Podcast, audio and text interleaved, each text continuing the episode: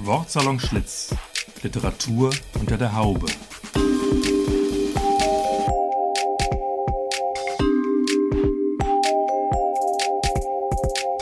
Ein Podcast über Literatur, Buch, Stadt und Szene aus dem ehemaligen Frisiersalon Schlitz in Frankfurt.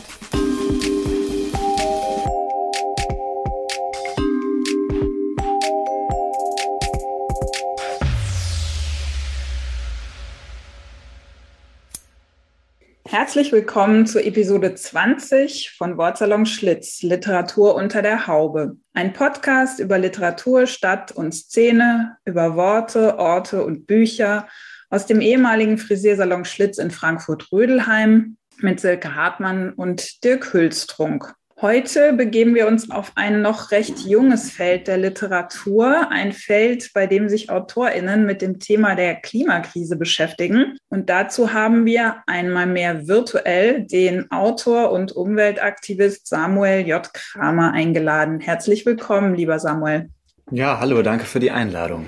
Hallo und herzlich willkommen auch von meiner Seite, Samuel. Wie Silke schon gesagt hat, du bist Poet und Umweltaktivist.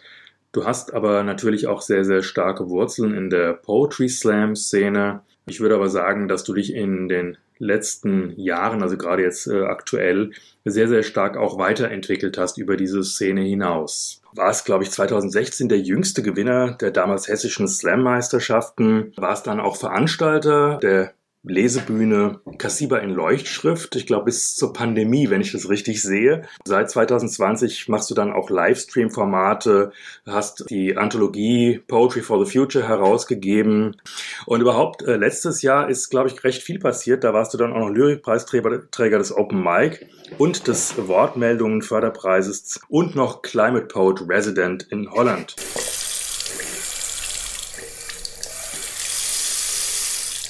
Bevor wir jetzt zu den eigentlich inhaltlichen Punkten kommen, ist natürlich, weil wir ja ein Frisiersalon sind, die Frage nach der Frisur unausweichlich. Samuel, wenn ich dich jetzt so sehe, du hast seit kurzem wirklich eine neue Frisur. Ja.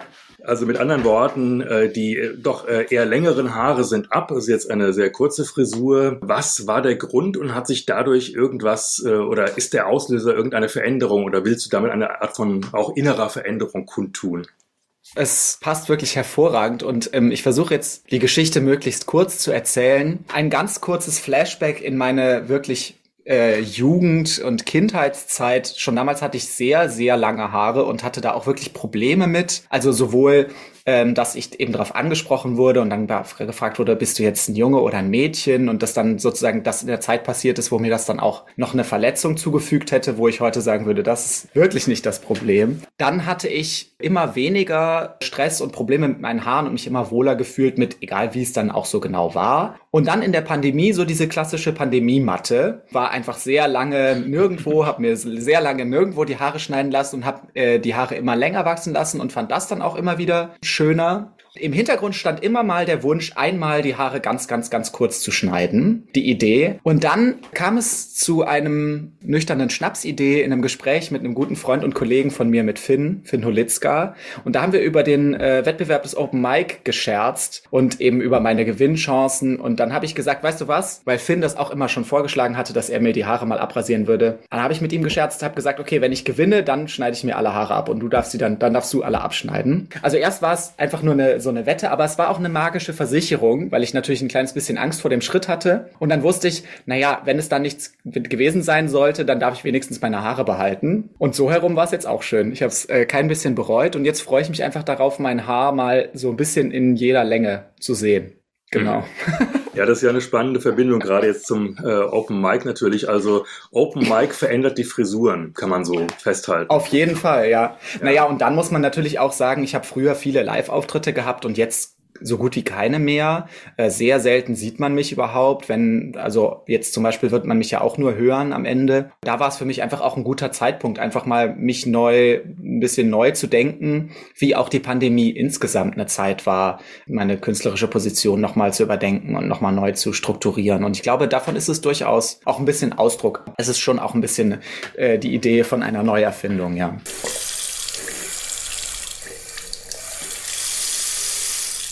Du bist eigentlich so mit der Poetry Slam Szene auch ähm, groß geworden, bist ja ziemlich jung auch reingekommen, warst äh, da immer sehr erfolgreich. Wenn ich dich richtig verstehe, siehst du dich auch immer noch als Spoken Word Poet? Ich würde sagen, das bleibt das Sprechen ein, eine wichtige Referenzgröße in allem meinem Schreiben. Es ist immer, spielt immer in irgendeiner Rolle, in irgendeiner Form eine Rolle. Das Sprechen und das Nachdenken über das Sprechen und dass es aus dem Sprechen kommt. Ich bin nach wie vor daran interessiert, Texte zu produzieren, die zum Sprechen gedacht sind, die in der Sprache aktualisiert werden sollen, um besonders zu funktionieren. Und insofern verstehe ich mich als Spoken Word Künstler. Aber das würde ich nicht sagen, dass es wie noch zu Zeiten vor der Pandemie mein Hauptfokus war, sondern es ist eben eine der Sachen, die ich tue. Und es interessieren mich verschiedene Dinge. Es interessiert mich auch die Lyrik auf dem Papier, das Gedicht, das sozusagen auf eine ganz andere Art und Weise aktualisiert werden kann und will. Und ja, genau, es interessieren mich eben auch kollaborative, digitale, neue Formen der Poesie, wobei ich sagen muss, dass ich da jetzt noch bei weitem kein, keine Expertise habe, sondern einfach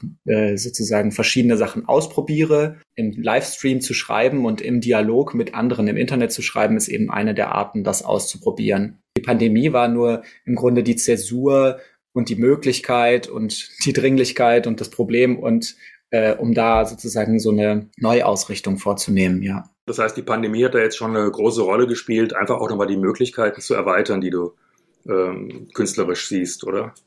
Ja, und auch aus dem, aus dem Alltagstrott herauszukommen, würde ich sagen. Also es sind ja sozusagen sich selbst befördernde Mechanismen. Wen kennt man? Mit wem redet man? Äh, zu wessen Veranstaltungen wird man eingeladen? Wo geht man hin? Das formt ja dann auch ganz entscheidend, was man produziert. Also die Veranstaltung, für die ich eingeladen bin, für die produziere ich einen Text. Und weil das mal so fast ganz zum Stillstand kam, war ich dann auf mich selbst zurückgeworfen und konnte mich neu orientieren. Was ist eigentlich, was ich schreiben möchte? Was sind eigentlich Sachen, die mich genuin interessieren? Ähm, und ich würde sagen, da waren dann waren dann so äh, Schreibgruppen, in denen es einfach erstmal nur ums Schreiben ging, ohne Anlass und wir einfach füreinander und für das nicht verrückt werden in der Isolation geschrieben haben, war ganz entscheidend und eben zu sagen, ja gut, jetzt überlege ich mir nochmal neu, was kann man denn jetzt gerade machen und Livestream war eben eine der Sachen, die man machen konnte. Also das ist wirklich nicht übertrieben, da von der Zäsur zu sprechen, weil ich jetzt auch in der Rückkehr in die Veranstaltungen, die ich vorher gemacht habe, ich verdiene ja nach wie vor Geld damit, einfach wohin zu fahren und da einen Text vorzutragen in verschiedenen irgendeiner Form, habe ich gemerkt, dass gewisse Texte zu sprechen mir nicht mehr so natürlich von den Lippen geht und das noch viel schlimmer, äh, gewisse Texte zu schreiben für mich nicht mehr funktioniert. Also ich kann einfach nicht mehr so schreiben wie vor der Pandemie und das erschien mir erst wie ein Problem und jetzt empfinde ich das aber als großes Geschenk. Also es ist einfach, es ist einfach ein Entwicklungsschritt gewesen. Hm. Was ist das genau, was du da nicht mehr schreiben kannst? Es ist einerseits eine gewisse Form von Leichtigkeit, die äh, gerade Vortragstexten auch gut tut, würde ich sagen, die ich so ein bisschen verloren habe. Also es ist ja größere Melancholie und Schwere, die vorher schon auch immer eine Rolle gespielt hat in einem Nachdenken, aber mit reingekommen, was glaube ich einfach dieser Zeit gerade geschuldet ist und den Erfahrungen dieser Zeit und auch einer bestimmten Form von Politisierung, die ich durchgemacht habe. Es interessieren mich gewisse Formen von Effekt einfach nicht mehr. Es gab äh, gewisse Sachen, die ich sozusagen als Jugendlicher äh, angefangen habe, wo man mit einer bestimmten Technik, mit bestimmten Strukturen und Möglichkeiten äh, große Erfolge erzielen kann und die sozusagen sehr viel anregen auch in Menschen. Also das sind ganz einfache rhetorische Mittel wie Reim und äh, andere Formen von Wiederholung, die mich aber nicht mehr per se interessieren oder die ich nicht mehr so leichtfertig einzusetzen bereit bin ich finde es immer schwierig, vom, vom, vom Poetry Slam Text als Genre zu sprechen, weil der existiert natürlich nicht. Aber trotzdem habe ich natürlich Texte geschrieben, bei denen ich gedacht habe, gut, die kann ich bei einem Slam oder bei einer Slam-nahen Veranstaltung vortragen.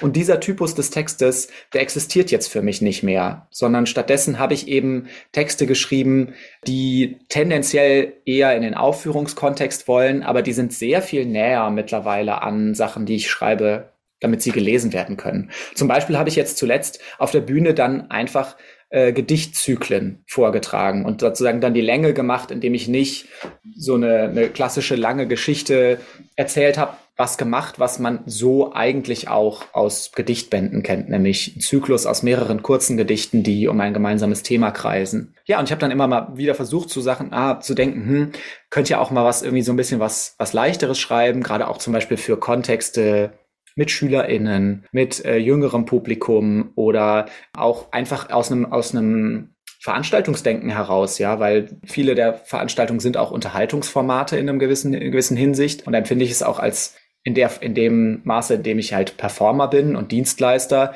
ist es dann auch sinnvoll, darüber nachzudenken, okay, was kam jetzt vorher für ein Text? Das haben die Leute jetzt gehört und dann will man irgendwie ein bisschen ein Repertoire haben. Aber einfach nur was Leichtes, was irgendwie cool klingt und sich reimt oder so, das ist noch viel weniger als vorher schon etwas, was mir aus der Feder will. Poetry Slam ist ja ein Wettbewerbsformat. Also ja. Da geht es ja auch tatsächlich ums, äh, ums Gewinnen. Jetzt hast du aber auch außerhalb des Poetry Slams durchaus deine Erfolge gehabt. Ja, Ehrgeiz, Erfolg, wie wichtig ist das für dich oder wo willst du da irgendwie, gibt es da irgendein Ziel, wo du hin willst? Also äh, die ehrliche Antwort ist vermutlich, Erfolg ist mir sehr wichtig. Ähm, ich bin, ich war schon in der Schule so Typ äh, Überflieger. Mir wurde immer signalisiert, aus dir wird mal was ganz Tolles. Du bist, du bist ein ganz, äh, ganz besonderer Samuel. Es fällt mir sehr schwer, in Kontexten zu agieren, in denen ich mich nicht besonders kompetent fühle. Das ist auch mit Scham behaftet, das so zuzugeben. Das ist auch jetzt nicht so eine besonders lobenswerte oder hilfreiche Eigenschaft, aber das ist mir wichtig, das anzuerkennen. Und insofern ist mir Erfolg immer wichtig gewesen und war es mir beim Slam. Da hat es mich interessiert, ob ich gewinne. Da hat es mich interessiert, wie viel Applaus ich bekomme, ob Leute mir nach der Veranstaltung sagen, das war großartig. Und davon distanziert man sich natürlich und davon muss man sich auch distanzieren und empfinde ich auch als Teil des Erwachsenwerdens und vor allem als Teil eines künstlerischen Erwachsenwerdens. Gleichzeitig wirkt es aber nach wie vor in mir. Und jetzt im neueren Kontext muss ich sagen, es hat mir sehr, sehr viel bedeutet, in so einem klassischen Lyrik-Kontext, in einem klassischen Literaturkontext endlich äh, eine gewisse Form von ähm, offizieller Anerkennung zu erfahren. Es ist nicht so, als hätte ich mich darum noch nie bemüht oder als hätte mich das nie interessiert. Ich habe mich angefangen 2020 so stark wie noch nie darum zu bemühen und auch einfach mich bei ganz vielen Wettbewerben zu bewerben, ganz viel dafür zu schreiben, ganz viel dafür zu tun. Und das ist bestimmt auch Teil davon, warum es jetzt so ein bisschen besser geklappt hat. Aber ja, das hat mir unglaublich viel bedeutet. Also den Open Mic zu gewinnen, gerade von, von Menschen äh, wie Anja Utler ähm, und Olga Martinova diesen Preis verliehen zu bekommen, deren Werk ich selbst schätze, diese Form von Anerkennung zu bekommen, jetzt im Jahrbuch der Lyrik abgedruckt worden zu sein, das macht schon extrem viel. Und da ist es nicht nur so ein, ich will halt unbedingt was reißen und ich will unbedingt Erfolg haben, sondern da geht es, glaube ich, gerade auch in so einer schwierigen Beschäftigung wie der Lyrik. Also schwierig jetzt im Sinne von schwer zu verstehen für Außenstehende, schwer sozial zu kommunizieren für Leute, die selbst kein, keine Gedichte schreiben, schwer damit Geld zu verdienen und schwer auch sich klar zu machen, was deren Stellenwert und Daseinsberechtigung ist in einer Zeit des wirklich katastrophalen Zusammenbruchs, ist es eine extrem wichtige Form der Bestätigung, mit der ich mich jetzt mit neuer Selbstverständlichkeit an den Schreibtisch setze und Gedichte schreibe.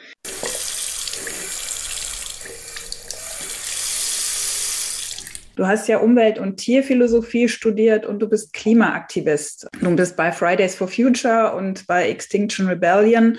Und die Klimakrise steht aktuell im Mittelpunkt deines künstlerischen Schaffens. Gab es einen konkreten Auslöser dafür? Ja und nein. Also einerseits hat mich äh, Umwelt in so einem weitesten Sinne immer schon interessiert und war auch durch mein Elternhaus immer schon ein, ein Raum, in dem ich nachgedacht habe. Der früheste Text, den ich zum Beispiel bei einem Poetry Slam vorgetragen habe, schon da ging es um Umweltthematik. Da war ich das war 2012. Da war von Fridays for Future noch nichts zu hören. Und dann würde ich sagen, so ab 2017 kam es zu einer Radikalisierung im Rahmen meines Studiums, weil ich dort angefangen habe, mich sehr intensiv auch mit der wissenschaftlichen Seite und den politischen Implikationen auseinanderzusetzen. Und da haben wir eben äh, zum Beispiel die Klimaberichte gelesen. Das war ein völlig anderes Level von Realisieren, was eigentlich die biophysikalische Realität des Erdsystems ist und was die erschreckende geopolitische Reaktion oder Nichtreaktion darauf ist. Genau, und dann kam ja auch Fridays for Future, wo ich sehr schnell irgendwie das Gefühl hatte, okay, hier kann man was tun. Aber das war sozusagen der, der Ausgangspunkt. Da würde ich wirklich sagen, ganz, ganz zentral war, den IPCC-Bericht zu lesen. Was ich auch all, allen Hörerinnen und Hörern empfehlen kann, es ist jetzt äh, vorgestern ein neuer rausgekommen. Ich zitiere mal ganz kurz, da steht, The cumulative scientific evidence is unequivocal. Climate change is a threat to human well-being and planetary health. any further delay in concerted anticipatory global action on adaptation and mitigation will miss a brief and rapidly closing window of opportunity to secure a livable and sustainable future for all. Very high confidence. Ähm, also in einer kurzen Übersetzung.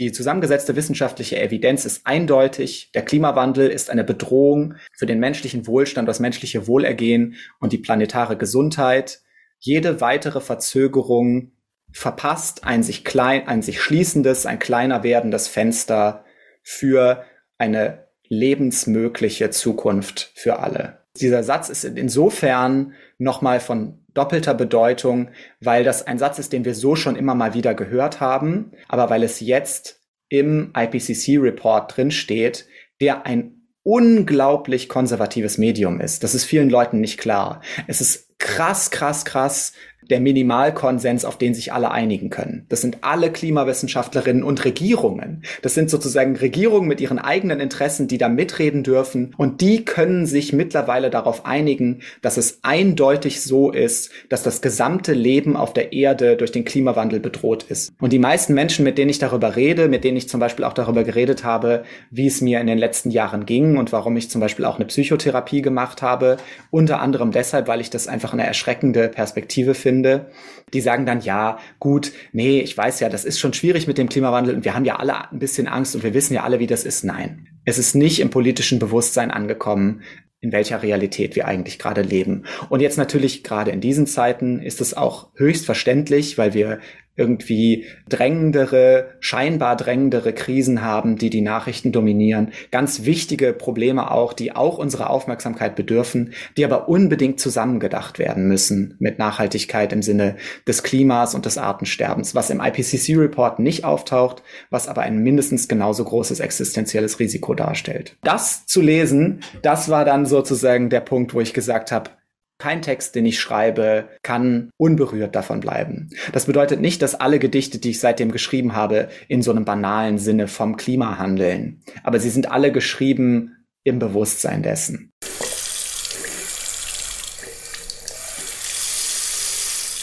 Wir würden jetzt gerne mal äh, einen Text von dir hören. Ich kann diesen Text, den ich für das Brecht Festival geschrieben habe, der ist entstanden in Auseinandersetzung mit einem Gedicht von Brecht, das heißt Das Gleichnis des Buddha vom brennenden Haus, Teil der Svendborger Gedichte, die er im Exil geschrieben hat. Und das fand ich ein unglaublich spannendes Gleichnis, weil da kurz gesagt Buddha an einem brennenden Haus vorbeikommt und die Leute zum Rausgehen ähm, auffordert, und die aber nicht rausgehen wollen, weil sie so viele Fragen haben, wie es denn draußen ist, ob es da regnet und ob der Wind weht und ob da ein anderes Haus ist und wie das denn aussieht. Und mit dieser Metapher habe ich mich sehr stark auseinandergesetzt und einen Zyklus geschrieben. Ich werde jetzt einfach ein paar Gedichte aus diesem Zyklus vorlesen. Drei. Das Gleichnis. Wenn man ein Haus hat, muss man gut darauf aufpassen. Zum Beispiel muss man aufpassen, dass es das Haus nicht so aussehen lässt, als gäbe es individuelle Sicherheit ohne kollektive Sicherheit. Als könnte man einfach herausrennen im Alleingang. Als wären wir nicht alle Häuser in Häusern in Häusern. Oft hat man aber gar kein Haus oder man hatte ein Haus und dann kam ein Bagger oder ein Waldbrand. Hinter dem Haus habe ich einen Vorrat mit Verstärkungen der Realität angelegt. Die nicht zu leugnende, die geopolitische, die biophysikalische. Direkt dahinter stapeln sich Schulbusse, die auf Klippen zujagen, sinkende Schiffe, Ruderboote und Wasserfälle, Dutzende in Brunnen gefallene Kinder. Es gibt dort sogar einen weinenden Eisbär, der nur noch mit einer Kralle auf dem letzten Stückchen Eis balanciert. Dieses Bild hast du gemalt, auf ein viel zu kleines Stück Pappe. Ich schrecke aus dem Schlaf mit geballten Fäusten. Ich glaube, mir würde ein kleines bisschen weniger Realität gut tun. Ich stelle mir vor, dass es klingelt, die Nachbarin steht vor der Tür, den Fußball in der Hand, sie ist wütend, es hätte etwas kaputt gehen können und wir sollen nächstes Mal besser aufpassen. 4. Das Mantra. Ja, vielleicht brennt da ein Haus. Aber wenn, dann ist das nicht meins. Dann ist das in weit, weit weg. Unser Haus steht auf Stelzen. Unser Haus hat Fluchtwege und Feuermelder. Andere Leute haben Häuser aus Stroh. Wir haben das besser gemacht. Das Haus ist auch nur eine Metapher. Das Haus ist auch nur ausgedacht. Die Wahrheit ist viel komplexer. Die Wahrheit passt nicht in ein Haus. Ich weigere mich zu glauben, dass hier in Deutschland. Ich weigere mich zu glauben, dass unsere Regierung. Ich weigere mich zu glauben, dass wenn es wirklich so schlimm wäre, ich weigere mich, ich weigere mich, ich wiederhole meine Weigerung wie ein Mantra, wie einen Antrag. Ich schiebe das Haus vom Tisch, um Platz für die Hausaufgaben zu schaffen. Irgendwas geht kaputt dabei. Sechs. Das Fragen. Natürlich schaust du nach unten, bevor du springst. Natürlich schaust du, ob sie ein Tuch halten. Aber du fragst nicht, ob sie da unten auch eine Switch haben und ob du vielleicht noch schnell deinen Speicherstand übertragen kannst. Es wird wie Auftauchen sein. Plötzlich fährt es dir ein wie ein Atemzug. Ich habe 43 Arten von Ausweglosigkeit im Angebot, viele davon fallen kleiner aus. Die meisten davon führen nirgendwo hin. Außerdem eine Feuertreppe, die man nach Gebrauch umwerfen kann, einen Fluchtwegeplan, der am Ziel zu Staub zerfällt und wenn wir Glück haben, hat jemand an den Proviant gedacht. Wenn eine Jahreszeit ist, zum Beispiel, wachsen auch Pilze im Wald oder Beeren an der Hecke. In den Dornen hängt eine Jacke. In der Luft hängen Motoren, Geräusche im Futur eins und zwei. Natürlich drehst du dich danach um. Natürlich schaust du nach unten, bevor du springst. Aber du springst.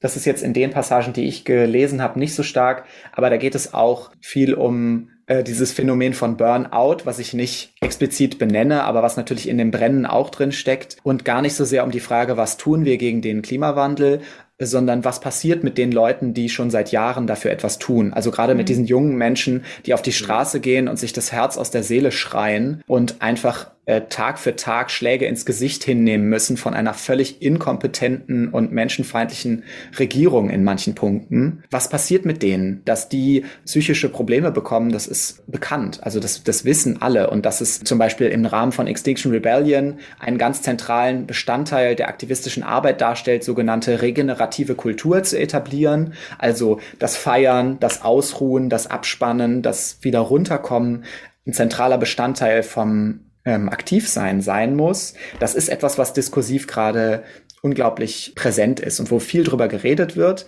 was aber meiner Ansicht nach in der Literatur noch nicht so viel Ausdruck gefunden hat. Wo ich das Gefühl hatte, da kann ich noch was Neues drüber schreiben. Ich will gar nicht den Leuten nochmal sagen, hallo, es gibt den Klimawandel, das wissen die schon. Ich wollte sagen, wie ist es, mit einem neunjährigen Kind zu reden und über den Klimawandel nachzudenken? Wie ist es, ähm, 26 zu sein und das Gefühl zu haben, ich weiß manchmal nicht mehr weiter äh, im Angesicht dieser politischen Situation.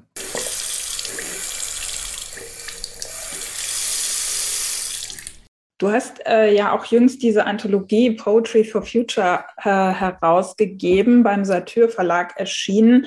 Das ist ein Sammelband Beiträgen aus der Poetry Slam und Lyrikszene Deutschlands, Österreichs und der Schweiz. Beiträge drehen sich allesamt äh, um, um das Thema Klimakrise.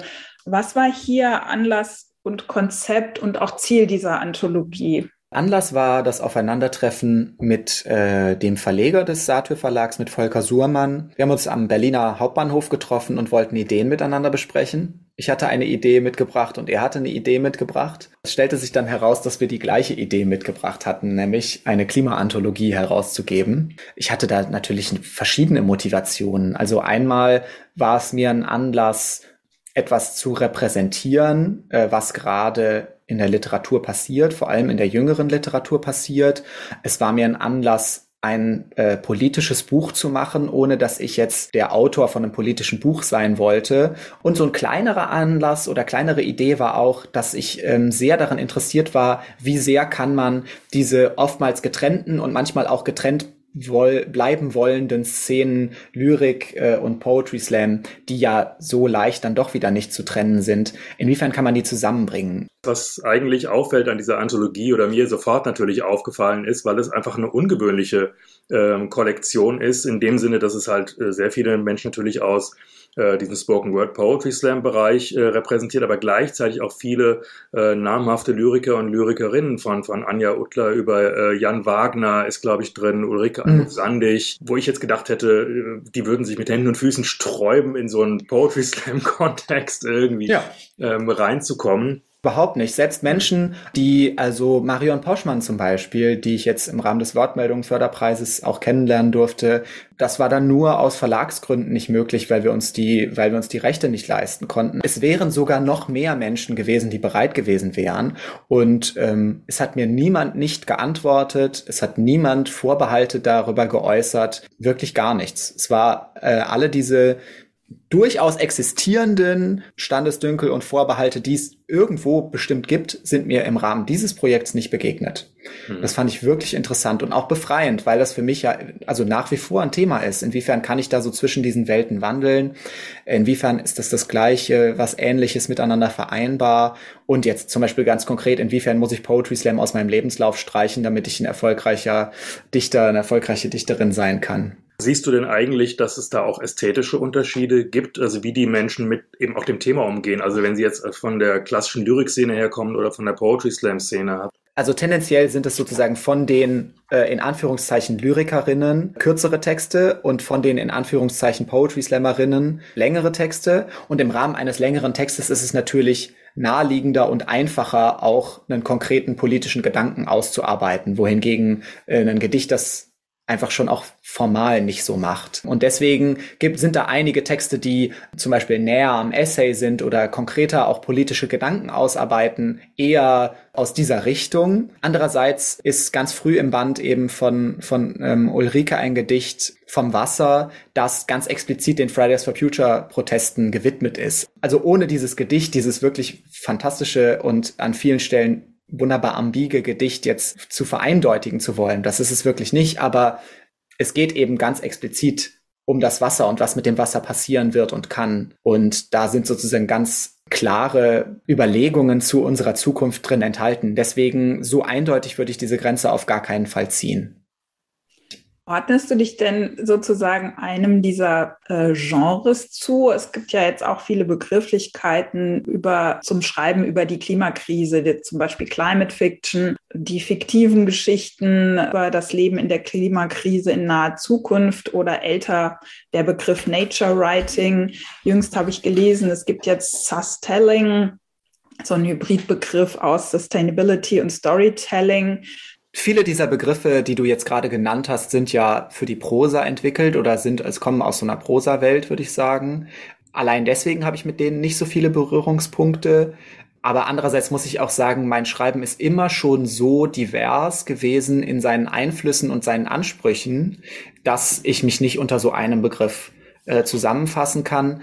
Und der Begriff des Nature Writing, das ist einer, in der mir auch das ist ja vielleicht auch der bekannteste davon, der begegnet mir natürlich immer wieder, aber mit dem habe ich schon allein deshalb ein Problem, weil mein Naturbegriff sich in Luft aufgelöst hat. Ich spreche natürlich im Alltag noch von Natur, weil es ein hilfreicher Begriff ist, aber philosophisch gesehen existiert dieser Begriff für mich nicht. Da sind so Sachen wie Bill McKibbins The End of Nature einschlägig oder Stephen Vogels ähm, Thinking Like a Mall. Genau, das sind da so einschlägige Gedanken, wo ich mich einfach davon verabschiedet habe, zu sagen, ich schreibe jetzt über die Natur. Ich würde sagen, ich bin Aktivist und ich bin Autorin und das hat immer miteinander zu tun. Also sortierst du dich sowieso, also auch in dieser Debatte zum Thema nachhaltiges Schreiben. Ich weiß nicht, ob du da schon mit drin bist. Da wird ja darüber diskutiert, ob äh, der Roman überhaupt noch die adäquate Form ist, über die Klimakrise zu schreiben. Da bist du sowieso schon drüber hinaus sozusagen, ne? Das im Angesicht des Zusammenbruchs auch verschiedene äh, kulturelle oder literarische Muster zusammenbrechen, brechen, das ist ja äh, fast schon trivial und inwiefern sozusagen so eine Erzählung, die irgendwie in der Gegenwart wurzelt, dem adäquat werden kann, dass wir es mit ganz, ganz krassen Unwägbarkeiten in der Zukunft zu tun haben und mit auch einer unglaublichen globalen Disparität, mit einem fast schon unerzählbaren Unterschied zwischen, was es für uns hier in Deutschland bedeutet, dass sich unser Geosystem verändert und was es für Menschen äh, im Brahmaputra-Delta in Indien bedeutet, dass das passiert. Da will ich mich jetzt nicht theoretisch auf die Äste wagen, aber das sind auf jeden Fall Gedanken, die mich auch beschäftigen. Und ich habe auch so ein völlig zerstückeltes, ist es ein Roman-Projekt in der Schublade seit vielen Jahren, was versucht, sich damit zu beschäftigen. Aber jetzt zuletzt war einfach die Lyrik ganz äh, ganz zentral. Und da sind das natürlich ein bisschen andere Fragen, die einen interessieren. Was hast du denn als Climate Poet in Resident in Osterbeck genau gemacht? Wie muss man sich das vorstellen? Einmal habe ich zwei Wochen lang in einem Wohnwagen auf einem riesigen Grüngelände gesessen und da Gedichte geschrieben. Äh, unglaublich viel. Ich hatte halt einfach super viel Zeit und äh, kaum was anderes, was ich tun konnte und habe eben Gedichte äh, geschrieben, die dann geformt waren davon auch, von der Natur in Osterbeek, äh, von so einer äh, von Gletschern geformten äh, Landschaft auch, in der man sehr gut sehen kann, wie über riesige äh, Jahrtausende Landschaften und äh, klimatische Bedingungen geformt werden, wie auch der Kolonialismus Landschaften und Länder und Gesellschaften formt. Außerdem hatte ich die Möglichkeit, mich mit, mit fantastischen Dichterinnen auseinanderzusetzen, die das eben auch schon eine ganze Weile lang machen, die da auch drüber nachdenken. Und das war im Grunde das, was es war. Es war also ganz banal und fantastisch. Ich hatte Zeit zum Schreiben und Zeit, um über das Schreiben zu reden. Das war eine unglaublich produktive Zeit. Ich glaube, da habe ich so in 14 Tagen irgendwie irgendwie 20 Gedichte geschrieben oder so.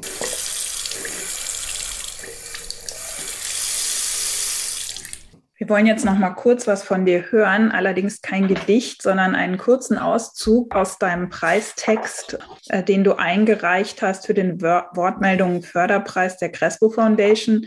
Da gab es ja die Aufgabe vom unsichtbaren Schreiben die Gegenwart sehen, wie tritt der Klimawandel in Erscheinung? Und du hast eine Rede geschrieben, die da heißt, nichts an einem Waldbrand ist unsichtbar. Ich werde einen wirklich ganz, ganz kurzen Ausschnitt vorlesen mit einem biesversteckten Schnitt. Im Grunde ein Teaser. Nichts an einem Waldbrand ist unsichtbar, wenn man davor steht. Es ist unmöglich, die Hitze nicht zu bemerken, den vom Rauch verfinsterten Himmel, den Geruch und den Geschmack wir sehen die Tiere flüchten. Nichts an einem umgestürzten Baum ist unsichtbar, selbst wenn, Glück sei Dank, niemand im Wagen saß, den er unter sich begraben hat. Das Licht wird noch von den feinsten Rissen der eingedrückten Windschutzscheibe anders passiert als im intakten Zustand. Wir sehen den Schaden, wir blättern den roten Lack vom Finger. Nichts an einem Erdrutsch ist unsichtbar, nichts an einem Tornado, sogar der Tod einer einzelnen kleinen Süßwasserschnecke ist sichtbar, wenn man genau hinschaut. Auch die Zusammenhänge zwischen diesen Ereignissen sind sichtbar, sie strahlen vom Himmel, sie stehen in Millionen Notizbüchern, sie schreien entziffert aus den gefrorenen Bohrkernen, Regale über Regale voller Samenkörner und Gesteinsproben und Wassertropfen erzählen davon. Es sind nicht die Folgen des Klimawandels, die schwer zu visualisieren sind. Es ist die kollektive Natur des Problems. Ich scheitere nicht daran, mir einen Waldbrand vorzustellen oder eine Dürre. Ich scheitere oft daran, mir die globale kapitalistische Gesellschaft vorzustellen und zu verstehen, welche Rolle ich und mein winziger Alltag darin spielen. Vielen Dank. Ja, den ganzen Text kann man nachlesen auf der Seite der Wortmeldungen und äh, es ist ein sehr eindringlicher Text und im Grunde ein Rundumschlag, äh, der vor allem irgendwie klar macht, dass alles mit allem zusammenhängt.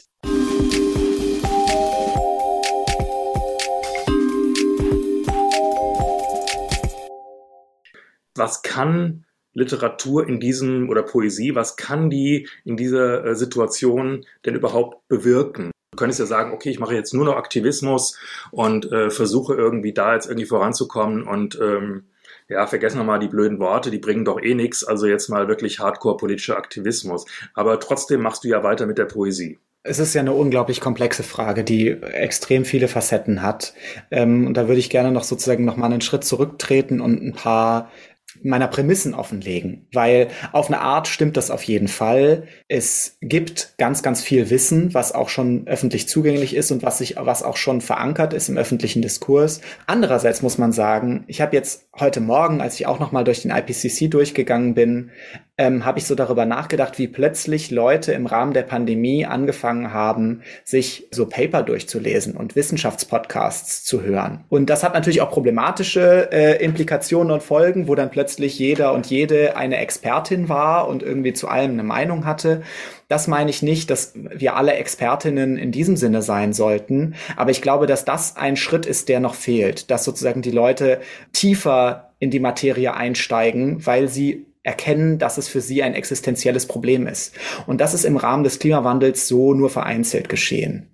Also da würde ich sozusagen der Analyse nur zur Hälfte mhm. zustimmen. Das mal als das eine. Und dann muss das andere muss man natürlich sagen, ja, Aktivismus kann einen ausbrennen und Aktivismus kann frustrierend und kann eine Gefahr für mentale Gesundheit sein. Aktivismus kann aber auch unglaublich heilsam sein. Also ich habe auch beide Erfahrungen gemacht und das könnt ihr sicher auch bestätigen, dass sozusagen für etwas auf der Bühne zu stehen, für etwas zu schreien, für etwas zu demonstrieren, sich an einen Baum zu ketten, sich von Polizisten wegtragen zu lassen, ein Baumhaus zu bauen, all diese Dinge, dass das unglaublich befreiend sein sein kann und dass das allemal besser ist, als auf Twitter zu doomscrollen und äh, sich in der Wohnung zu vergraben. Die Umweltpsychologie sagt, Wissen ist, ist ein Faktor für Veränderung. Also wir ver verändern unser Verhalten, wenn wir Dinge wissen, aber es ist so ziemlich der schlechteste Faktor für Veränderung. Also es ist der geringste, geringste Anreiz, was zu verändern. Was viel stärker ist, sind so soziale Phänomene, also Rückmeldungen in einem bestimmten Kontext sich zu befinden oder aber zum Beispiel Erfahren von Veränderungen, also konkret etwas tun. Und an diese Sachen würde ich jetzt anknüpfen mit, was kann da Poesie tun? Und das ist wiederum vor dem Vorzeichen der unglaublichen Machtlosigkeit, die du schon benannt hast. Natürlich ist Poesie unglaublich machtlos. Aber sie kann auf Dinge hinweisen, die nicht ganz bekannt sind. Also ich kann zum Beispiel ein Gedicht darüber schreiben, inwiefern die, äh, der Angriff auf die Ukraine auch mit fossilen Energien zu tun hat. Ja, ähm, und dann kann ich einerseits das auf eine bestimmte Art und Weise beleuchten und kann aber auch einfach ein weiteres kulturelles Zeichen setzen, zu sagen, hier ist ein Thema, mit dem es sich lohnt, sich auseinanderzusetzen. Und dann ist das Gedicht nicht der Ersatz dafür und das erledigt es auch nicht und das ist auch nicht der einzige Inhalt des Gedichts, aber das ist eine Funktion, die das erfüllt. Ähm, es kann also auf konkrete, auf Details, auf Themen, auf Zusammenhänge hinweisen oder die nach vorne heben, den Momentum verschaffen. Zweitens kann Poesie äh, Teil von Aktivismus sein. Also sie kann Aktivismus einfach konkret unterstützen. Ich kann eine Veranstaltung machen, die dadurch einfach attraktiver, schöner, besser wird, dadurch, dass dort auch Literatur passiert, Gedichte passieren. Sie kann auch Teil von regenerativer Kultur sein. Ist es auf jeden Fall für mich. Ich gehe auf eine Demo und ich schreibe ein Gedicht und dann ist es nicht beides vielleicht gleich effektiv, aber das Gleichgewicht davon sorgt im Idealfall dafür, dass ich langfristig wirkungsfähig bin ich finde, das ist schon, das ist schon mehr als genug. Aber die dritte Antwort ist natürlich, ähm, selbst wenn die Poesie nichts kann, äh, die Poesie muss halt. Ne? Ja, es ist nur die Frage, in welcher Form zum Beispiel. Also braucht es dafür eine, eine spezielle Sprache? Ist dann sozusagen die Sprache der Mahnung oder die, die apokalyptische Sprache? Äh, oder gibt es auch quasi noch eine Sprache jenseits der Apokalypse? Eine der Lehren, die wir noch, die wir noch zu, zu Ende ziehen müssen, ist, dass es natürlich eine objektive Wahrheit in einem naturwissenschaftlichen Sinn gibt. Das ist im, im Grunde, was der IPCC abzubilden versucht. Aber es gibt keine objektiven Antworten und es gibt keine objektiven Narrative. Und es ist ganz, ganz wichtig, diese, diesen unglaublich großen gedanklichen Spagat hinzubekommen, zu sagen, zum Beispiel indigenes Wissen muss ganz stark in unsere Diskurse einbezogen werden. Andere Formen von Naturwissen als Naturwissenschaft. Unterschiedliche globale Lösungsansätze müssen gesehen werden. Das sage ich jetzt, weil wie bescheuert wäre es dann für die Poesie, eine, eine einförmige, eine uniforme Antwort zu fordern. Also das halte ich für, halte ich für Quatsch. Ich glaube, es gibt nicht eine richtige Antwort, wie Poesie auf diese Probleme zu antworten hat. Aber es gibt eine eindeutige Verantwortung als Menschen, sich zu diesen Problemen zu verhalten. Und was dann der einzelne Dichter, die einzelne Dichterin daraus macht, da würde ich überhaupt keine, keine Schlussfolgerung für ziehen wollen. Und was die Frage nach dem Alarmismus angeht, zuletzt, wenn ich jetzt ein Buch herausgeben würde, dann wäre ich wie eigentlich auch schon damals immer hin und her gerissen, würde aber, weil ich das Buch schon herausgegeben habe, in dem sehr viel Dystopisches vorkommt, in der sehr viel die auch notwendigerweise zitiert wird, was für Katastrophen uns erwarten, wenn wir so weitermachen. Und mit so weitermachen meine ich den Kurs der grünen Bundesregierung, die schon Sachen ver verändert zu haben meint. Das ist für mich so weitermachen. Dann erwarten uns krasse Katastrophen. Dann sind wir nicht sicher, dass unsere Zivilisation fortbestehen kann. Äh, dann würde ich dem äh, Utopien entgegensetzen. Dann würde ich darüber sprechen, wie, wie fantastisch die Welt sein könnte. Ich glaube, die große Katastrophe, die gerade passiert, ist nicht nur diese Hölle, an der wir arbeiten, sondern es ist auch das Paradies, was wir nicht da gibt's Ideen. Also ich spreche von in meinem Essay zum Beispiel von einer Vier-Tage-Woche, ja, mit Fünf-Stunden-Tagen. Das ist eindeutig so, dass es eine Verbesserung des Wohlbefindens der Menschen herbeiführt. Es ist eindeutig so, dass es eine Verminderung der Naturzerstörung herbeiführt, wenn die Leute mehr Zeit haben. das ist nur so als ein konkretes Beispiel. Mindestlohn und Mindestsicherung für alle. Ja, das sind so Utopien, die wir irgendwie vergessen, die aber existieren und an denen wir arbeiten können und müssen, weil die damit verwoben sind. Was du jetzt natürlich gerade gesagt hast, das sind ja auch teilweise keine Utopien, die jetzt irgendwie äh, völlig fern sind, sondern das sind ja teilweise wirklich kleine Schritte im Alltag, die irgendwie machbar erscheinen. Was ich eben gerade noch fragen wollte, du hast, glaube ich, selbst schon mal den Begriff der Heilung verwendet und mhm. ich habe den jetzt auch an, an, anderer Stelle gesehen. Ich glaube auch Mitu Sanyal hat den verwendet, dass äh, Poesie sozusagen ein Mittel der Heilung auch sein soll. Ich würde sagen, es gibt tausend Arten zu verstehen, was wir mit Heilung meinen. Also zum Beispiel kann man mit Heilung meinen, eine zerstörte, ähm, ein zerstörtes Verhältnis zu heilen, äh, also eine Wunde, die wir gesellschaftlich oder ähm, konkret in die Erde oder in ein Ökosystem gerissen haben, zu heilen. Ähm, in diesem Sinne kann es das natürlich nicht meinen. Ja, also ein, ein Gedicht heilt kein Ökosystem. Sowieso ist da der Begriff der Heilung auch ein bisschen problematisch, weil er ja immer ein, ein idealisiertes davor setzt, was es so oft gar nicht gegeben hat. Aber in dem Sinne, wie ich es verwende, würde ich sagen, die Umstände, die, mit denen wir konfrontiert sind oder mit denen ich mich tagtäglich befasse, sind erstens von einer krassen Dringlichkeit global, von einer äh, von einem Ausmaß, das mich selbst äh, in Stress versetzt und irgendwie eine eine sofortige Handlung zu erfordern scheint, wo ich aber im Alltag sofort gar nichts machen kann, was das verändert. Also es ist mir unglaublich wichtig zu betonen, dass die Klimakrise nicht im Einkaufswagen gelöst wird. Es ist vollkommen egal, ob du dir eine Avocado kaufst, weil wir sozusagen ein kollektives Aktionsproblem haben, dessen Lösung nur politisch sein kann. Und da ist dann sozusagen die sofortige Antwort dann vielleicht eine Demo oder ein Streik oder so, aber selbst das steht nicht immer zur Verfügung. Und als drittes, also Dringlichkeit, Stress ähm, und Komplexität habe ich es eben mit einer, mit einer Sache zu tun, die auf die zu antworten oder die zu verstehen, mir sich entzieht, weil diese Probleme so, so, so komplex sind und auch von mir nicht ganz durchstiegen werden, was das alles angeht mit den Kipppunkten und den geopolitischen Interessen und dem nationalen Zusammenhalt und ob jetzt Kommunismus oder Anarchismus die, äh, der, der Way to go ist oder etwas, was wir noch gar nicht erfunden haben als politisches System ähm, oder ob die, ob die Demokratie und der, also zum Beispiel der demokratische Kapitalismus die Umweltthematik tatsächlich berücksichtigen kann. Ja, also das ist ja zum Beispiel ein ganz klares Thema, wo ich noch keine eindeutige Antwort zu habe. Äh, inwiefern äh, ein Systemumsturz notwendig ist, um unsere Zivilisation zu retten. Und da kann ein Gedicht heilsam sein. Sorry, dass der Bogen so lang war. Das war jetzt ein sehr großer Bogen, der auch ein paar Punkte genau. hat, die wir auch später nochmal ansprechen wollten. Mir fallen dazu gerade noch zwei Sachen ein. Also zum einen äh, ist natürlich meine erste Reaktion gewesen, als ich diesen Begriff der Heilung im Zusammenhang mit Poesie gehört habe. Ähm, äh, Heile Welt Kitsch Alarm, ja. Mm, ähm, ja. Das war so der, die erste Reaktion. Und die zweite Reaktion ist natürlich, dass ich selbst äh, auch sehr gut verstehe, dass ähm, Poesie natürlich einen heilsamen Effekt auf Menschen, auf Individuen hat, ja. Mhm. Also zunächst einmal auf den, der selbst schreibt, ja, mhm. weil du ja. einfach damit, wie gesagt, diese Probleme, die du einfach äh, vielleicht gar nicht anders irgendwie lösen kannst, doch irgendwie formulieren kannst. Du kannst äh, ja auch Gefühle aus, rauslassen, eben auch diesen ganzen Stress da irgendwie so ein Stück weit äh, wie so ein Ventil da irgendwie reinmachen und vielleicht in einem gewissen Rahmen funktioniert es dann auch für so eine kleine Gemeinschaft von, von Zuhörern. Wobei ja. ich immer das Gefühl habe, es funktioniert umso besser, je weniger bewusst und zielgerichtet man das dafür einsetzt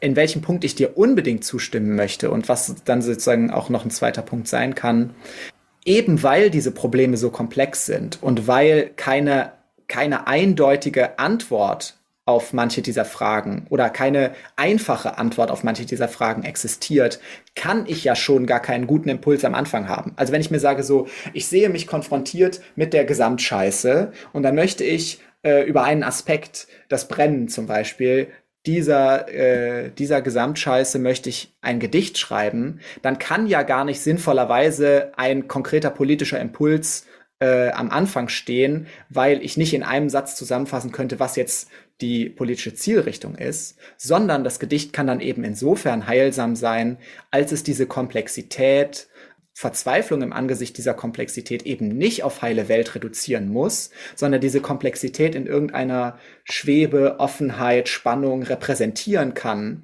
ohne wissenschaftlich kompliziert zu sein unbedingt und aber eben auch ohne in Vereinfachung zurückzufallen. Und ja, oft sind mir Gedichte besonders da gut gelungen, wo ich nicht genau wusste, was ich am Anfang sagen möchte. Aber gleichzeitig muss ich auch sagen, es ist ein unglaublich starkes, starker Antrieb, bestimmte brennende Fragen und Anliegen zu haben, um Gedichte zu schreiben, die, die dann eben auch Kraft haben. Also sozusagen beides, würde ich sagen. Dass die eindeutige Antwort kann ein Gedicht versauen, aber das eindeutige Problem kann ein Gedicht antreiben.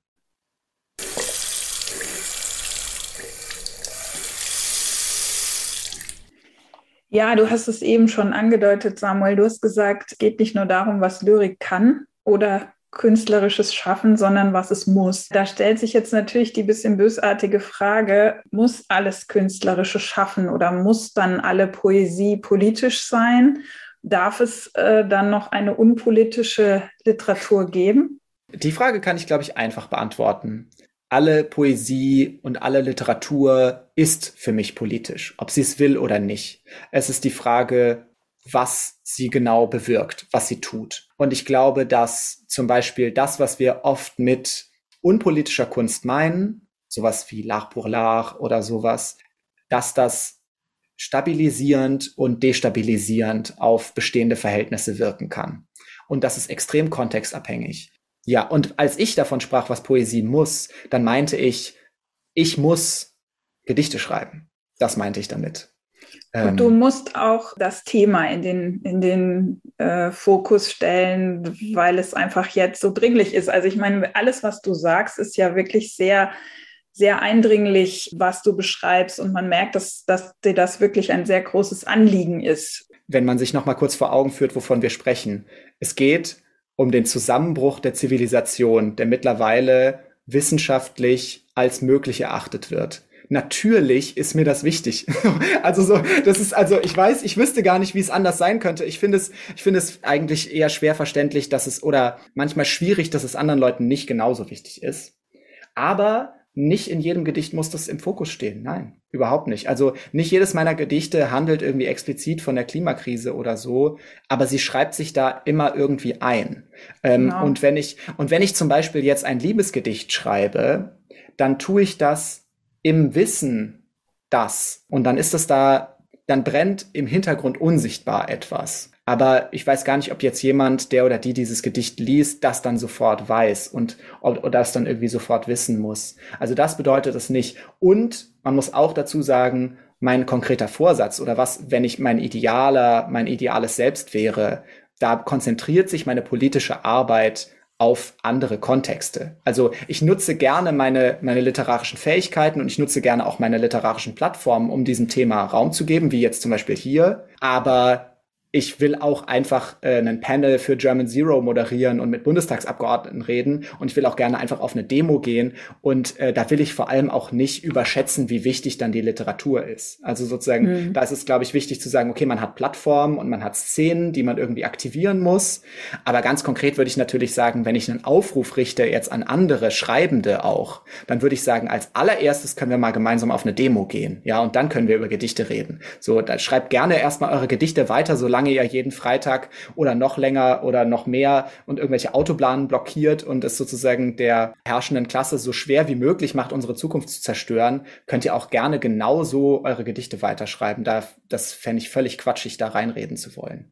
Vielleicht noch eine letzte Frage zu diesem Themenkomplex an dich als Aktivist. Es gibt ja auch Stimmen, die sagen, und du hast ja eben selber schon gesagt, vielleicht ist der Umsturz die ein, einzige Möglichkeit, äh, überhaupt noch was zu verändern. Es gibt ja auch einige, die sagen, dass sich eben die Bewegung radikalisieren wird, unweigerlich, weil eben auf politischer Ebene so wenig passiert und weil auch das Klima, und das muss man ja auch mal sagen, als Thema immer wieder in den Hintergrund rückt, sobald irgendwas anderes auf der Agenda nach vorne kommt. Ja? ja. Aber meine Frage war eigentlich, ob du glaubst, dass die Bewegung sich radikalisieren wird. Radikal kann ja sehr verschiedene Dinge bedeuten. Also ich würde sagen, auf eine bestimmte Art und Weise war Fridays for Future immer schon radikal.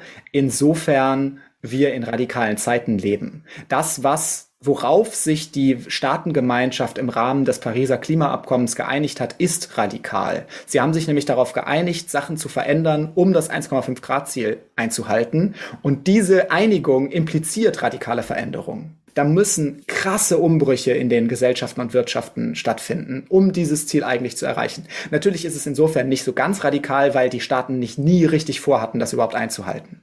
Weiterhin war es immer schon eine radikale Bewegung, insofern Fridays for Future in Deutschland eigentlich schon immer sehr starke kapitalismuskritische äh, und kapitalismusfeindliche Teile hatte. Also zum Beispiel in Frankfurt ist ähm, sind antikapitalistische Slogans auf den ähm, Fridays for Future Demos schon immer präsent. Und dann kann man natürlich Radikalität nochmal anders denken, also als Radikalität der Mittel. Inwiefern sozusagen die Mittel, die als notwendig und als gerechtfertigt erachtet werden, inwiefern das die sich... Das meinte ich auch eher, ja, ja, ja. Ja, genau. Inwiefern die sich verändern. Und ich würde sagen, auch da gibt es, gibt es eine solche Bewegung. Es gibt jetzt auch Extinction Rebellion. Es gibt Aufstand der letzten Generation, die eben nicht einfach nur demonstrieren, sondern die Straßen blockieren. Man muss sich eben vor Augen führen, was alles schon passiert. Also was Ende Gelände macht, ist Sachbeschädigung. Und was Ende Gelände macht, ist gerechtfertigte Sachbeschädigung, sage ich als jemand, der sich mit Umweltphilosophie auseinandersetzt. Also im Angesicht der Zerstörung, die uns angetan wird, ist Sachbeschädigung das Mindeste, was wir äh, gerechtfertigt sind zu tun. Natürlich ist es illegal, ja, aber moralisch ist es vollkommen eindeutig, dass ich ich das moralische Recht habe, einen Bagger zu zerstören, der meine Zukunft zerstört. Ähm, das ist Notwehr. Der, ich glaube, der eigentliche Punkt ist der zu fragen, muss sie sich radikalisieren? Also muss das passieren? Brauchen wir erst Ökoterrorismus in einem, äh, in einem bemerkbaren Ausmaß, bis die äh, sozusagen angeblich radikalen Forderungen von Fridays for Future nach der Einhaltung von bereits geschlossenen Verträgen, bis die irgendwie anerkannt werden? Ich finde es schwierig, dazu zu spekulieren und da gibt es auch schlauere Leute, die da Sachen zu gesagt haben. Dazu empfehle ich jetzt einfach ganz kurz, ganz frech noch ein anderes Buch von Andreas Malm, wie man eine Pipeline in die Luft jagt. Der hat da äh, Sachen zu gesagt, hat da eine ganz eindeutige Meinung zu. Ähm, es gibt aber auch ökopazifistische Positionen, die man sich dazu anschauen kann. Es, es tut mir weh, das zu sagen, aber ich rechne damit, dass es passiert, als einfache Antwort. Ich rechne mit Ökoterrorismus, weil ich beobachte, wer diese jungen Menschen sind, wer ich bin, ähm, und wie sie damit umgehen, dass sie seit Jahren friedlich in, also in wirklich absurd friedlichem Ausmaß für ein absurd berechtigtes Anliegen demonstrieren und wie wenig sich verändert. Ich kann mir nicht vorstellen, dass es nicht passiert. Ich wünsche es mir überhaupt nicht. Das heißt, du siehst schon auch, dass es äh, eine Gefahr gibt, dass eben auch ähm, das demokratische System als solches natürlich dadurch ähm, ja in Mitleidenschaft gezogen wird, weil äh, die Vorstellung da ist, äh, dass die Demokratien, zumindest so wie sie jetzt verfasst sind, nicht in der Lage sind, mit diesem Thema irgendwie fertig zu werden. Ja, das war nicht ganz, das war nicht ganz, worauf ich hinaus wollte, aber natürlich ist das ein Aspekt, der auch eine Rolle spielt. Da ist allerdings meine Hoffnung, dass die Revolution oder der, die Veränderung sich darauf bezieht, nicht die Demokratie hinter sich zu lassen, sondern die Demokratie ernst zu nehmen und zu modifizieren. Und da hat ja zum Beispiel Extinction Rebellion eine ganz konkrete Forderung nach eben einem Bürgerinnenrat, nach sozusagen Demokratie von unten, die nicht eine ist von äh, Volksbegehren und wir machen jetzt eine Volksabstimmung, sondern äh, ganz konkret umzustrukturieren und zu umzudenken, wie können wir solche wie können wir solche Probleme wie die Klimakrise, die schnelles Handeln, lobbyfreie Politik und informierte Entscheidungen von, von einer breiten Masse, wie können die in unserem politischen System besser repräsentiert werden? Und da ist es also sozusagen so, womit ich auf jeden Fall rechne, ist, dass sich unser politisches System verändern wird, weil das ist ja auch eine Lehre, die wir aus dem Klimawandel ziehen. Es wird Veränderung geben, ob wir es wollen oder nicht.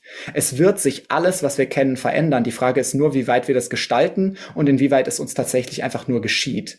Und da ist meine Hoffnung, dass wir das gestalten, dass wir sozusagen unser demokratisches System so umorganisieren, dass wir in der Lage sind, mit solchen Problemen dieser Tragweite, dieser Komplexität und dieser Dringlichkeit besser umzugehen in der Lage sind.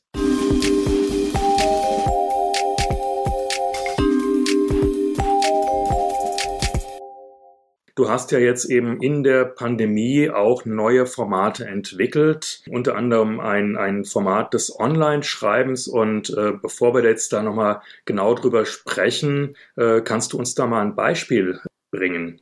Das ist aus dem ersten Teil dieses Livestream-Projekts, der zweite Teil, der jetzt gerade läuft, ist so frisch, dass es nicht so richtig Sinn ergibt, daraus was vorzulesen. Es geht gut voran, rückwärts ins Grau. Die Wackel gräbt Bagger um oder schreibt, was prickelt an der Gaumendecke beim Hervorholen. Salze, Silikate, was mal Tomatensoße war, verbranntes beim Aussprechen zu, von gefallener Asche in Dosen gerahmt. Dann Echo als Tonfall und Konservierung oder noch kurz etwas wiederholen wollen, damit es bestand, ob das eher alt ist oder eingegraben, dazu kann ich im Augenblick noch nichts sagen. Im Fundbuch schweigen die Strata über die Maße, es mischt sich Gestrandetes mit dem Vorübergehenden, das Pochen der versammelten Hämmer vor Sonnen auf, unberührte Besitzansprüche artikulierend mit hungrigen Griffen, da liegen, darauf Abwurf der Vogelstimmen.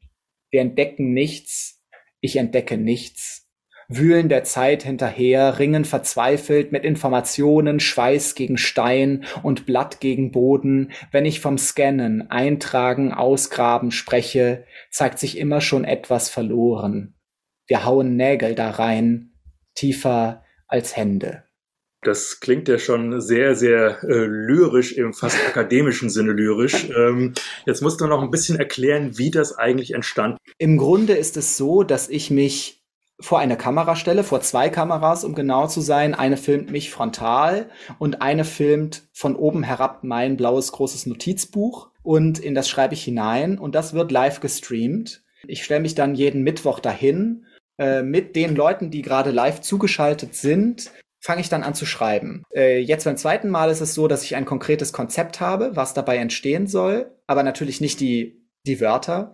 Ähm, und beim ersten Mal war es sogar, dass ich mir nichts vorgenommen habe, absolut nichts, sondern mich einfach nur hingestellt habe und gesagt, okay, was passiert jetzt in anderthalb Stunden? Was schreibe ich jetzt? Es ist sehr, sehr schwer in Worte zu fassen oder kurz in Worte zu fassen, wie sich das vollzieht, aber man kann sich das vorstellen als sehr, sehr an der Sprache orientiertes Schreiben. Also ich rede unglaublich viel. Ich dachte erst, ich würde einfach schreiben und es würde so ein sehr hermetisches Ding, wo ich halt mich beim Schreiben filme und das guckt sich dann niemand an. Aber tatsächlich artikuliere ich im Grunde meine ganzen Gedanken oder versuche die ganze Zeit transparent zu machen, was denke ich mir, was ist der nächste Schritt, was überlege ich, was halte ich von der Zeile davor, was sind meine Gedanken, was sind die Metaphern, die ich gerne reinbringen würde, was ist gerade eine Bildlichkeit, die mich umtreibt, was ist die Hintergrundinformation, die die Leute vielleicht brauchen, um meinen Gedanken dazu zu verstehen. Und das ist natürlich einmal prozessual interessant, weil es die Leute interessiert, also weil es eben Menschen gibt, die das spannend finden zu sehen, was steht da eigentlich dahinter, wenn ich das schreibe, was denke ich mir dabei, wie sieht so dieser Schreibprozess aus. Und gleichzeitig ist natürlich nochmal doppelt interessant, weil der Schreibprozess dadurch ein völlig anderer ist, weil effektiv stelle ich da natürlich nicht meinen genuinen Schreibprozess, sondern ich stelle diesen Schreibprozess aus, der dann davon ganz krass beeinflusst ist,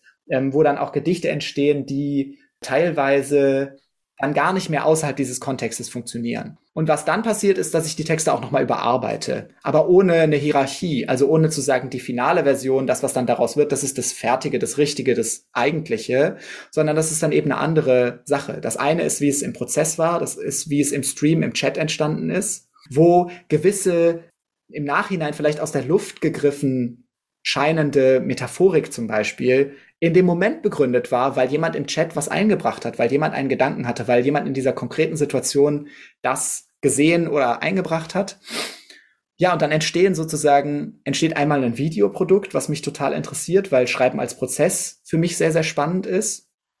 Und dann entstehen irgendwie im weiteren Sinne dann auch Texte, die ich dann nochmal weiter verarbeite, umarbeite, Genau, und doch ist es immer noch, also jetzt auch nach zwei Jahren, in denen ich das immer wieder gemacht habe, immer noch ein Lernprozess. Ich versuche immer noch zu verstehen, was da genau passiert, was die Möglichkeiten und Unmöglichkeiten davon sind.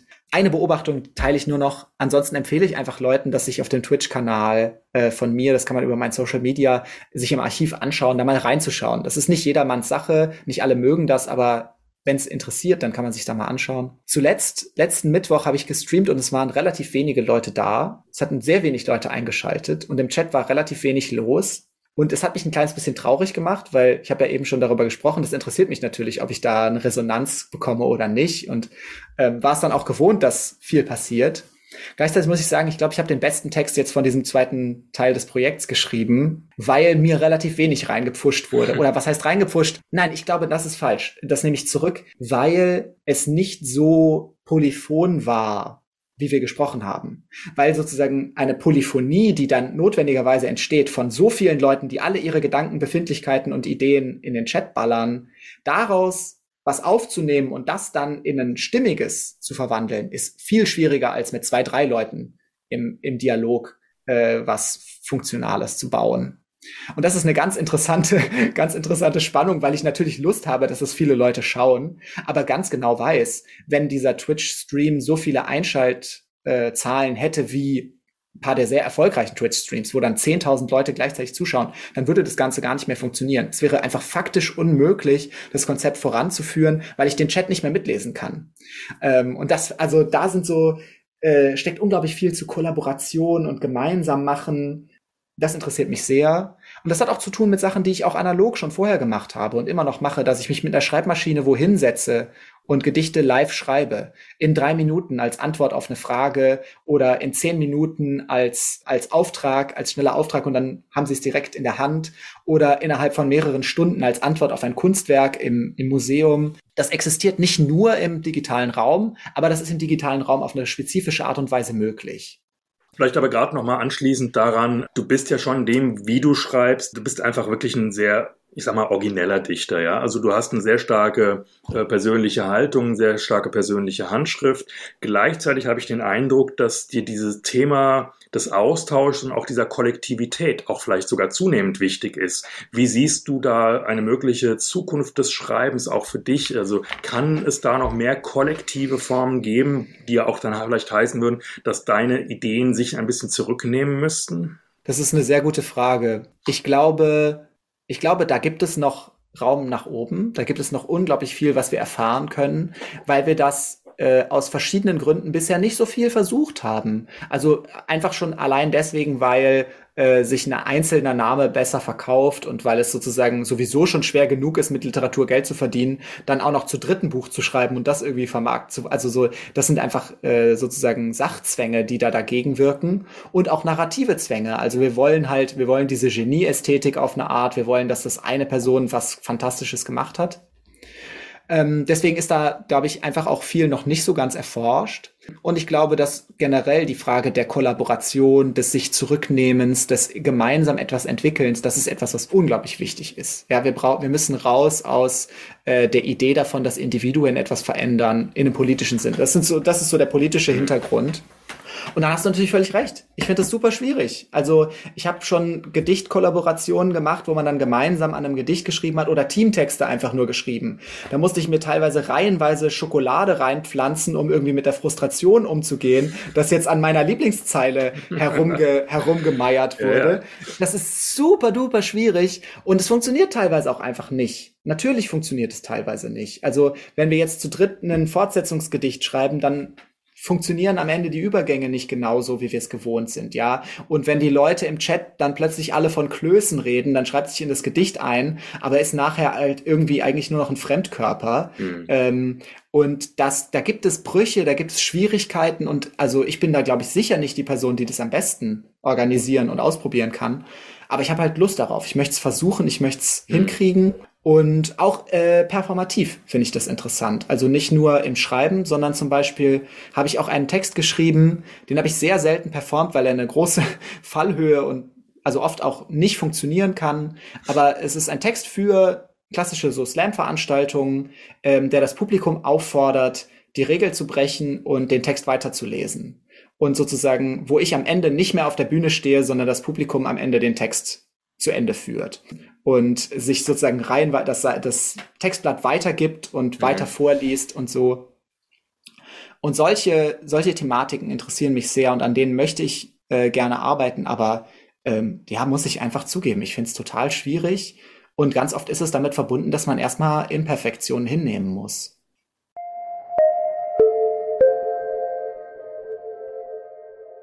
Aus dem Regal gezogen. Kommen wir jetzt mal zum letzten Abschnitt unseres Podcasts, nämlich äh, unserer Rubrik aus dem Regal gezogen. Äh, Samuel, was hast du uns denn mitgebracht? Ich habe ein Buch von Jonathan Lear, das heißt Radikale Hoffnung, Ethik im Angesicht kultureller Zerstörung. Das ist jetzt in deutscher Übersetzung erschienen bei Surkamp 2020, gibt's aber schon länger auf Englisch. Radical Hope heißt es da. Es ist ein philosophisches Buch, das ich auch äh, gerade im Rahmen meines Studiums bearbeite und dazu gerade schreibe über Hoffnung und Klimawandel. Ähm, es ist aber ein Buch, was sehr wenig voraussetzungsreich ist, würde ich sagen, was sehr schön geschrieben ist und was auch einfach auf ganz stark auf einer Geschichte basiert, nämlich auf der Geschichte von Plenty Coup, dem Häuptling, dem letzten großen Häuptling der Crow-Indianer, im Rahmen der sozusagen der Zusammenbruch der Crow-Kultur. Ich sage Indianer, weil ich im Buch gelesen habe, dass das die Bezeichnung ist, die sie für sich selbst tatsächlich bevorzugen. Dieser Häuptling sah sich konfrontiert mit der Situation, dass durch das Ausrotten der Büffelherden und die Verdrängung der äh, Stämme in Reservate und die Zurückdrängung ihre traditionelle Lebensweise bedroht war, war dann einer der sehr früh mit den weißen Eindringlingen und Siedlerinnen kooperiert hat und äh, einen anderen Weg als zum Beispiel Sitting Bull eingeschlagen hat, der sich dann eben äh, kriegerische Auseinandersetzungen geliefert hat.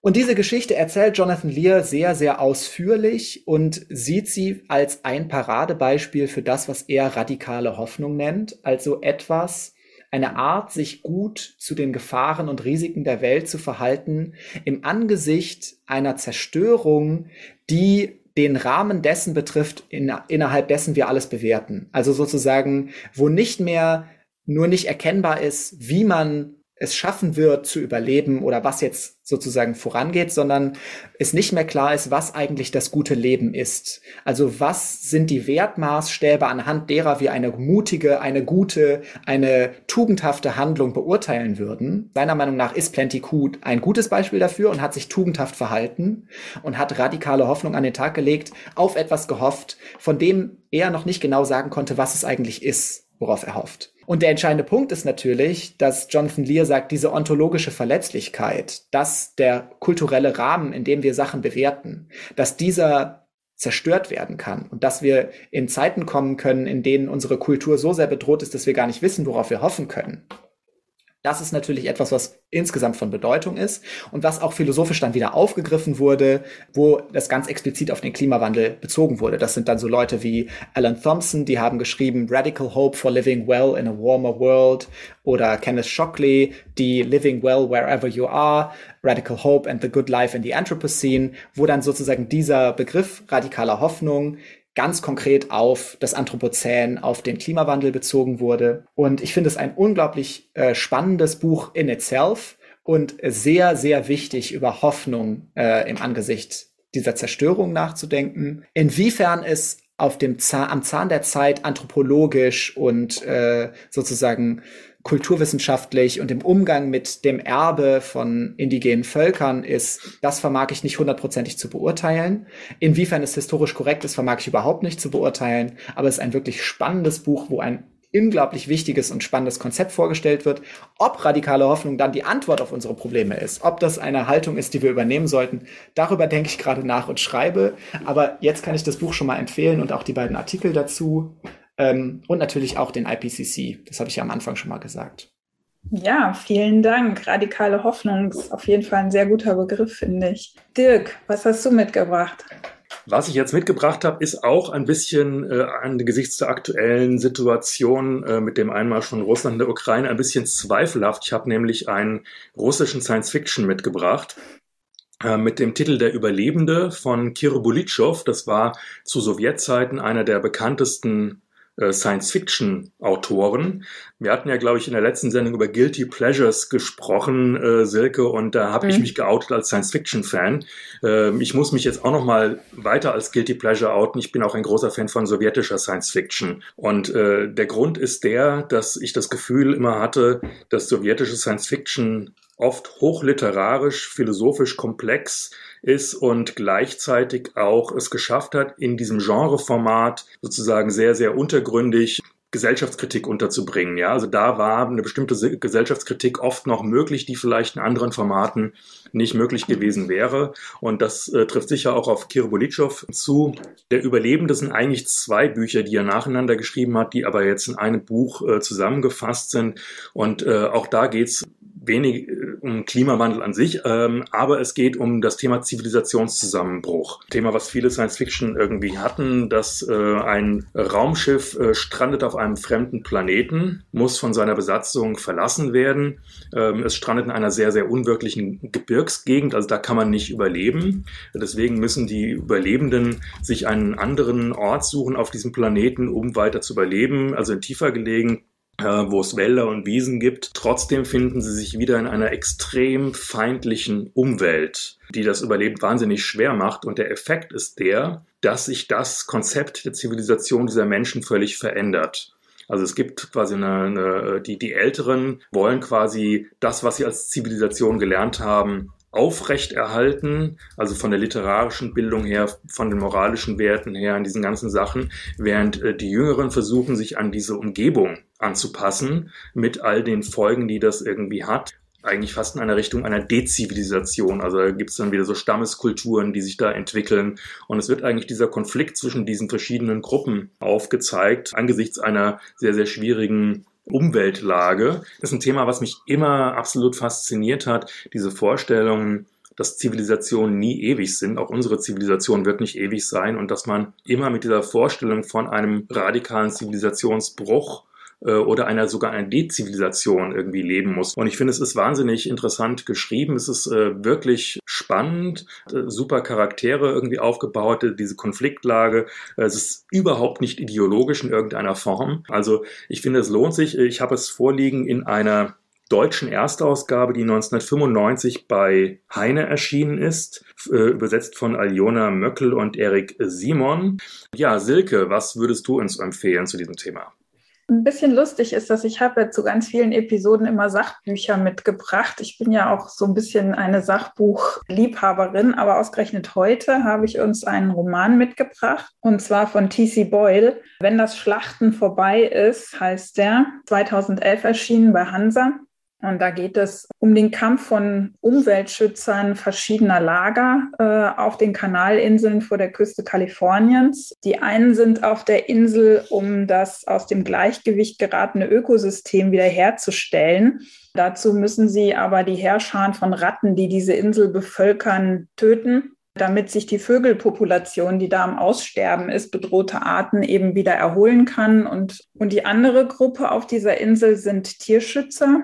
Die sind gegen jedes Töten und äh, sie wollen das eben um jeden Preis verhindern und äh, füttern die Ratten mit Vitaminen, damit sie gegen dieses Gift immun sind. Und da entsteht ein sehr erbitterter Kampf zwischen diesen beiden Gruppen. Und natürlich geht es da grundsätzlich erstmal um die Ausbeutung natürlicher Ressourcen durch den Menschen und was das halt anrichtet. Aber es geht eben auch um dieses Dilemma des Naturschutzes und wie greift man wann ein und greift man überhaupt ein und welcher Zustand der Natur ist eigentlich der ursprüngliche. Und äh, das finde ich kann T.C. Boyle immer ganz gut, dass er so gesellschaftspolitische Fragen oder auch philosophische Fragen so durchdekliniert indem er das einfach auf die Spitze treibt in, in der Fiktion.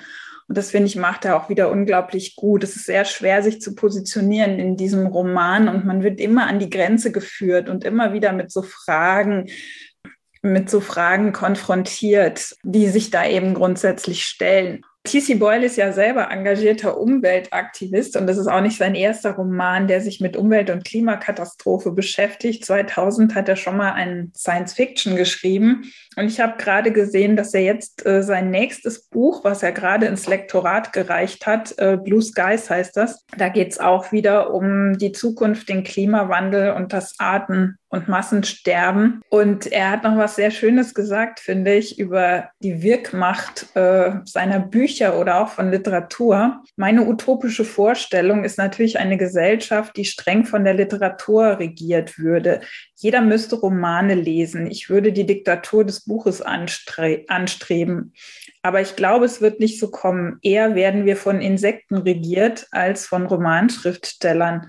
Unter einer Insektenherrschaft ginge es jedoch nur um zwei Dinge, Essen und Existieren. Diese Episode von Wortsalon Schlitz wurde euch präsentiert von der Külstrung und Silke Hartmann. Wir bedanken uns beim Kulturamt Frankfurt für die freundliche Unterstützung. Neue Episoden immer Mitte des Monats unter dem Titel Wortsalon Schlitz auf unserem Blog bei Podigy sowie auf Apple Podcasts, Spotify und weiteren Podcast-Plattformen. Auf unserer Facebook-Seite Wortsalon Schlitz könnt ihr uns Likes und Kommentare hinterlassen vor dem echten Frisiersalon Schlitz in Frankfurt-Rödelheim am Alten See 6 könnt ihr jeden Montag von 16 bis 18 Uhr die aktuellen Episoden hören. Da gibt es nämlich eine Hörstation. Und während man hört, kann man sich auch im Schaufenster noch die Bücher unserer Gäste anschauen. Jetzt erstmal vielen Dank an Samuel. Es war unglaublich interessant und vielseitig mit dir zu sprechen. Vielen, vielen Dank dafür. Schön, dass du da warst. Ja, vielen, vielen Dank, Dank, Samuel. Ja, danke und auch von meiner Seite. Bis zum nächsten Wortsalon Schlitz. Tschüss. Tschüss.